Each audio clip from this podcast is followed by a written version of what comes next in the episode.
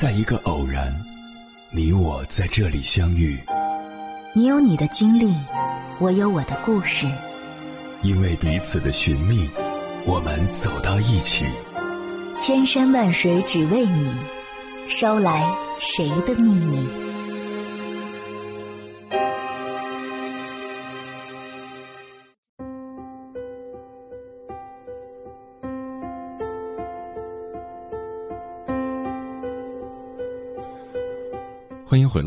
我是迎波。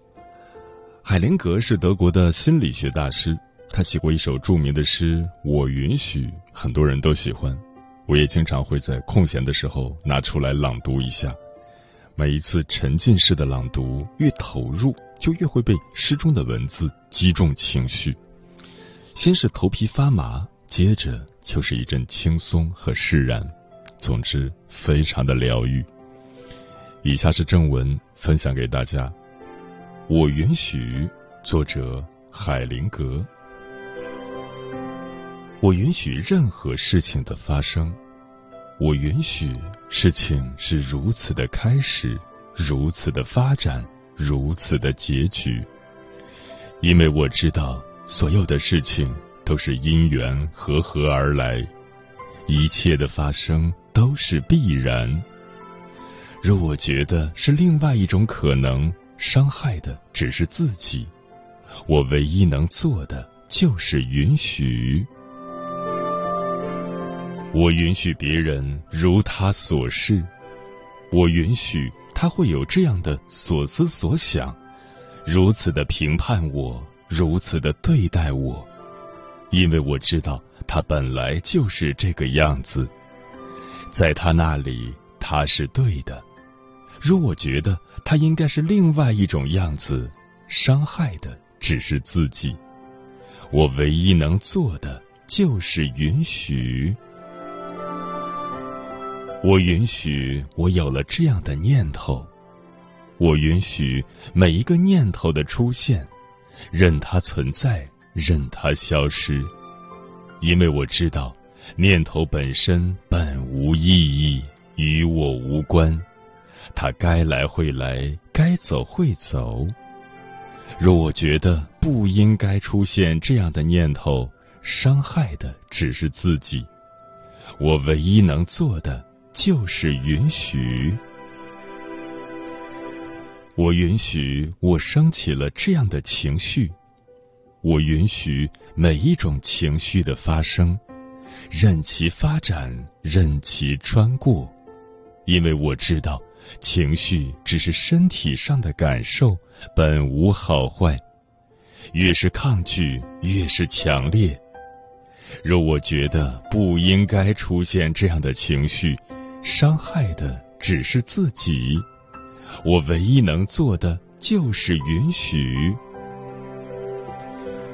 我允许我就是这个样子，我允许我就是这样的表现。我表现如何，就任我表现如何，因为我知道外在是什么样子，只是自我的积淀而已。真正的我智慧具足。若我觉得应该是另外一个样子，伤害的只是自己。我唯一能做的就是允许。我知道。我是为了生命在当下的体验而来，在每一个当下时刻，我唯一要做的就是全然的允许，全然的经历，全然的体验，全然的享受。看，只是看，允许一切如其所是。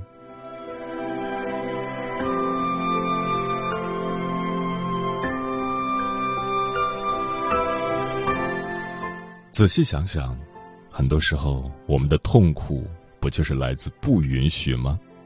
当我们想拒绝外在那个假我不允许，说你还是做个好人吧；当我们想哭泣，外在那个假我不允许，说你好意思吗？当我们想发火，外在那个假我不允许，说你再忍忍忍忍。当我们想去爱。外在那个假我不允许，哼，就不低头。每当这样的时候，我们就处在一种内外不一的拉扯状态。所有的拉扯都是人为制造的过不去，就像在生命的河床上人为的筑起堤坝。这时候，不妨借助大师的智慧来调整自己的状态。怎么做呢？进行高能量朗读，比如这篇《我允许》，可以找个安静没人的地方，大声的为自己朗读，然后闭上眼睛。感受内在美好状态的开启，也可以打印出来贴在日常能看到的地方，每天读几遍，去感受内心微妙的变化，你会越来越安宁。对自己说允许，其实是在练习自我接纳，无条件的接纳此时此刻，让生命的河流自由流淌。只有当我们处于接纳的状态时，才是与内在合一的状态，内在美好的创造才会真正启动，内在的生命活力才会充分绽放。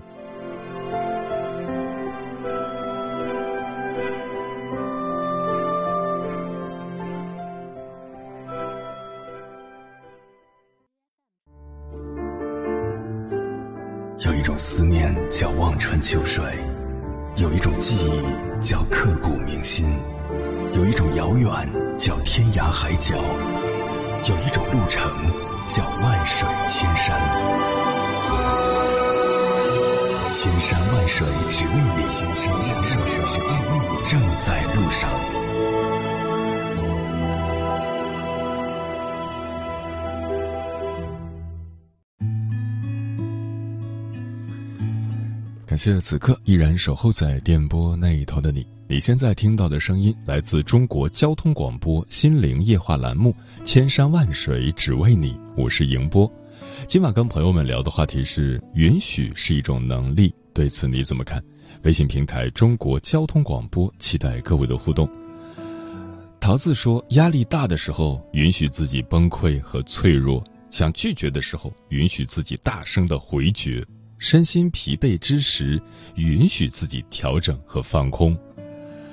老张说：“生活难得糊涂，人生自有天意，苦中作乐也罢，笑里含泪也好，允许自己做自己，允许别人做别人，允许期待与失落，允许光明与黑暗，允许春夏秋冬，允许爱恨情仇。”天净沙说：“允许是包容的胸怀和能放得下一切的格局，看淡得失才会允许失败，看清承诺才会允许背叛，允许自己的不成功，允许自己的平凡，我们才不会活得太累。”嗯，正在听节目的你有没有发现，人到中年以后，躺平这件事似乎变得越来越难了？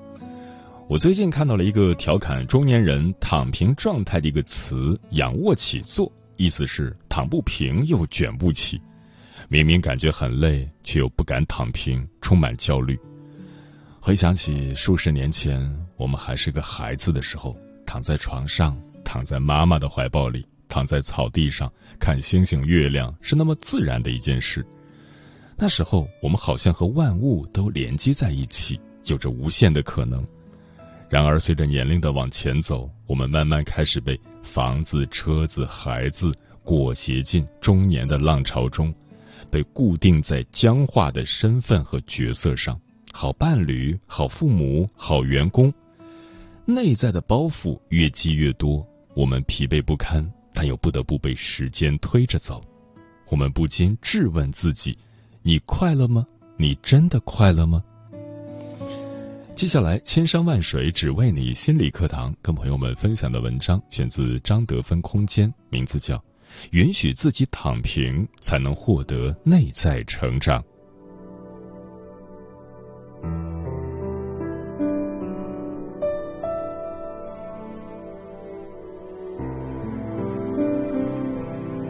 我们为什么不敢躺平？来访者 H 女士，她人生前四十年似乎都在为了事业奋斗。她的人生目标是通过自己的努力在社会上有一席之地。她也确实做到了，业绩冲上公司第一，向所有人证明了自己。但长期高强度的工作，职场的恶性竞争，使她陷入焦虑和抑郁，身体随之变得虚弱，容易生病。内分泌失调、失眠，不停的流眼泪，他开始质疑这一切到底有什么意义？每天重复的上下班，即使达到职业阶段性高峰，可是得到的时候，仍然觉得不是自己想要的生活。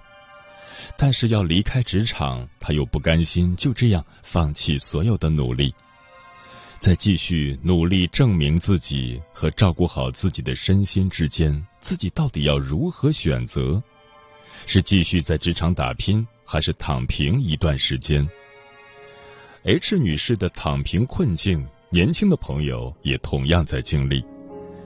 一名二三年的应届毕业生找工作没方向，家里条件不好。备考期间也感觉不踏实，好颓废，好想躺平，又不想躺平，该怎么办？对于这种焦虑不敢躺平的状态，一位智者曾讲过一个滑稽的故事。主人公在寿终正寝前和妻儿交代后事，于是闭上了眼，但就在妻儿都以为他走了，准备痛哭流涕的时候，主人公突然睁开了眼睛。天哪！你们都在这儿呢，那谁看店呢？如此讽刺，哪怕是在生命结束的时刻，我们还是无法允许自己躺平。对大部分人来说，不敢躺平是对没工作感到不安，对未来的不确定感到焦虑，害怕他人的眼光，或者是自我批评，产生愧疚和羞耻感。别人都还在努力。我怎么可以那么自私，放任自己放松和休息呢？但如果照顾好自己的身心健康是自私，那么不照顾好自己的后果又会如何呢？亲爱的，既然你已经听到了内在的声音，感受到了身心的需求，请你给出允许，让自己喘一口气，慢下来，放松，中场休息。当内在松弛下来后，你会发现，躺平不是放弃人生，不是不负责任，躺平是一种放松、沉浮的心理状态，它是一个你深深的潜入自己的绝佳机会。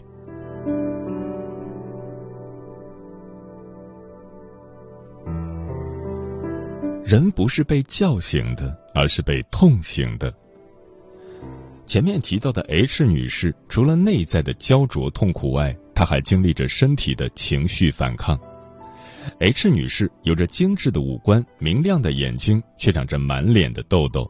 她为此极为苦恼，试过高价美容，吃过中西药，都没法恢复。她知道这是情绪不稳定导致的后果，加上职场恶斗、情感受挫、父母责难。生活的痛逼得他不得不选择躺平，但正因为躺平了一年，他可以独自出行拜访名师，去静心，去做心理个案，不断的疗愈和成长。他逐渐学会了与自己和解。在个案中，他领悟到，原来这种逼着自己证明自己的强迫，是来自原生家庭中未被疗愈的创伤。他流着泪。回忆起小时候的自己，经常被父亲贬低，不仅嘲讽自己性格不好、吃太多、学习不专心，连走路外八的样子也不放过。他永远也忘不了，在父母离婚那天，父亲离家前对他摆出的冷漠和嫌弃的表情，深深刺痛了他。从那以后，他就失去了学习的超能力，学习也不再有乐趣。反而成为了无尽的痛苦，以至于长大后在职场里，虽然他做着不感兴趣的工作，却仍然要逼着自己冲到第一，因为他内在始终有一个声音，想要证明给所有人看自己是优秀的，是值得的。其实，H 女士的努力拼搏是通过消耗自己的身心，呼唤未被满足的父母之爱。意识到这一点后，H 女士放松了很多。所幸的是，她学会去停止这样的消耗，不再期待父母无法给出的爱，而是学习成为自己的正向父母，自我养育。她来到小时候受伤的自己身边。看见他的伤痛，感受他的愤怒和绝望，再把成年人自己的爱灌注进来，把小小的自己拥抱起来，好好来爱自己。躺平一年后，通过改变饮食和睡眠习惯，练习站桩、静坐等，他现在例假正常了，好几个月没有感冒咳嗽了。痘痘也在这种随顺松弛的状态中好了很多。情绪上，他从以前对世界充满抱怨、指责、否定、不满，到现在随时随地赞美、感恩，进入以前所没有的平安状态。而 H 女士转变的核心是她在身心最痛苦的时刻没有逃避这份痛，而是接住了它。他选择直面内在的声音，把躺平变成一次继续深深的潜入自己的机会，一点一点穿越伤痛，修葺自己的内心。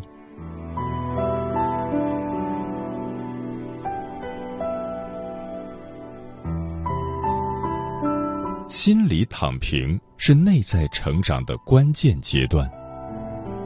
试想一下。H 女士，如果不是经历了那么深的痛，如果不彻底躺平来疗愈沉淀，又怎么会实现内在最重要的转变呢？痛苦和冲突其实是生命想要融合的尝试。伤痛的底层是爱，而在把伤痛转化成爱的中间，心理上的躺平，也就是臣服和自己连接，非常重要。如果你无法深深的和自己连接，生命的一切创造都将无法展开，因为我们创造力的发挥会分成四个阶段，而躺平会为其关键阶段蓄力。在第一个阶段，我们会设定一个目标，倾尽全力去达成。像 H 女士在工作中要争得第一，必须投入所有的时间和精力，但对于创造力来说，这样的投入一定会遇到瓶颈，你会在某一时刻感觉自己卡住了。如果你尊重生命，你会选择停下来，躺平、沉浮，回到孩童时那样轻松自如的状态，就会顺利进入创造力的第二个时期——孵化期。孵化期重要的是放下头脑的思考，放下过往的努力和做。就像你在仰泳一样，放心的把自己交给生命的大海，沉入内心的深海。这是蓄力和酝酿全新创造力的重要时期。如果你在这个阶段持续的连接自己，幸运的话，新的创造力会在第三阶段爆发出来。你会突然灵光一现，内在像被一束光照亮了。对生命有了全新的理解。经历过前三个阶段，在第四个阶段，你重新开始努力工作，把你在第三阶段获得的灵感在世界上展现出来。此刻，你的生命状态完全不一样了。你知道如何同时放松而专注的工作。你知道如何在自己的身心健康和工作的压力中找到平衡？你的生命充满新鲜感，你会真正快乐起来，享受人生。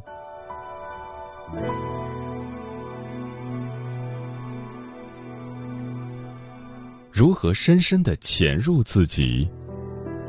你也许会好奇，孵化期要怎么做才能来到充满灵感的阶段？在这里提供六点建议：一，你首先要做的是允许自己什么都不做，放下思考，放下做，放下控制，只是专注在自己的一呼一吸中，放松、放空，活在此刻当下。很多人一想到放松，就是打开手机微信刷短视频、刷剧。吉利根博士曾郑重提醒我们：手机拉低了我们的频率，阻碍我们和自己的深度连接。你可以觉察一下，当你玩手机时，你的身体是如何紧绷，你的能量状态是怎样的。二，沉浮到大自然，扎根大地。与其让手机拉低自己的频率，不如走进森林、公园、海边，这是天然的疗愈场。允许自己打开所有的感官，闻花香，踩草地，在沙滩上打滚儿，看着天空发呆，听微风海浪，享受当下每一刻，充分的与大自然共振。三，真正的静坐在于领悟。你需要找到一位好的老师，把生命的真相介绍给你，让你领悟到你究竟是谁。之后学习静坐冥想，看着自己的焦虑、抑郁、恐惧等等情绪升起又消落，而不去评判它的好坏对错。如果你的情绪特别激烈，可以深呼吸，感受它在身体的哪个部分，和这个部分对话。问问他想要带给你的正向信息是什么？四，做些自己真正喜欢、平时又没时间做的事情，不带任何目的，比如养花种草、阅读、唱歌、跳舞、旅行等等，任何能让你安静下来、感觉愉悦、身心敞开的事情，都可以去尝试。五。尝试十六比八轻断食，适当运动，身心健康我们要同时照顾。医学博士杨定一在《疗愈的饮食与断食》一书中提到十六比八的轻断食法，每天把三餐或两餐集中在八小时内进行，另外十六小时保持肠胃的空畅，对健康很有益处。运动方面，你可以选择站桩、瑜伽、跳舞、行禅等，保持身体气的畅通。六、练习感恩，感恩所有的发生，过去发生的一切都是刚刚好，未来没发生的一切事先感恩，当下的所有得到和失去都表达感谢，信任生命会带着自己往前走。到最后，你会进入没有感恩的感恩，这是一种本来平安的状态。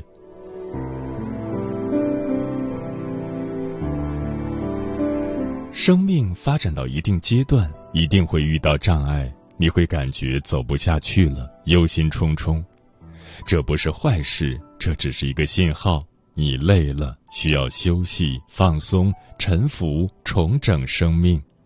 相信新的创造力会爆发出来，相信生命本来的力量会带着你走下去。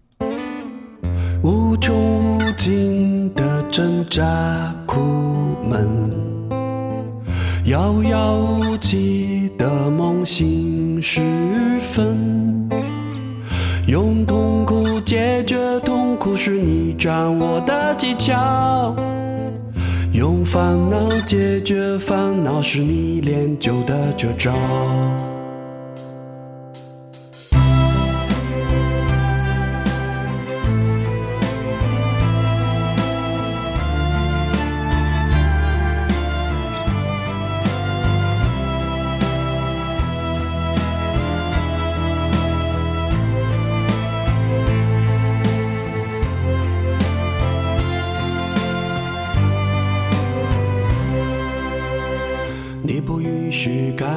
站台时，地铁赶走，你不允许早到机场后雷雨延误，你不允许深情拥吻的离人目送，你不允许凤凰花开了，十年重逢，你决心完。美时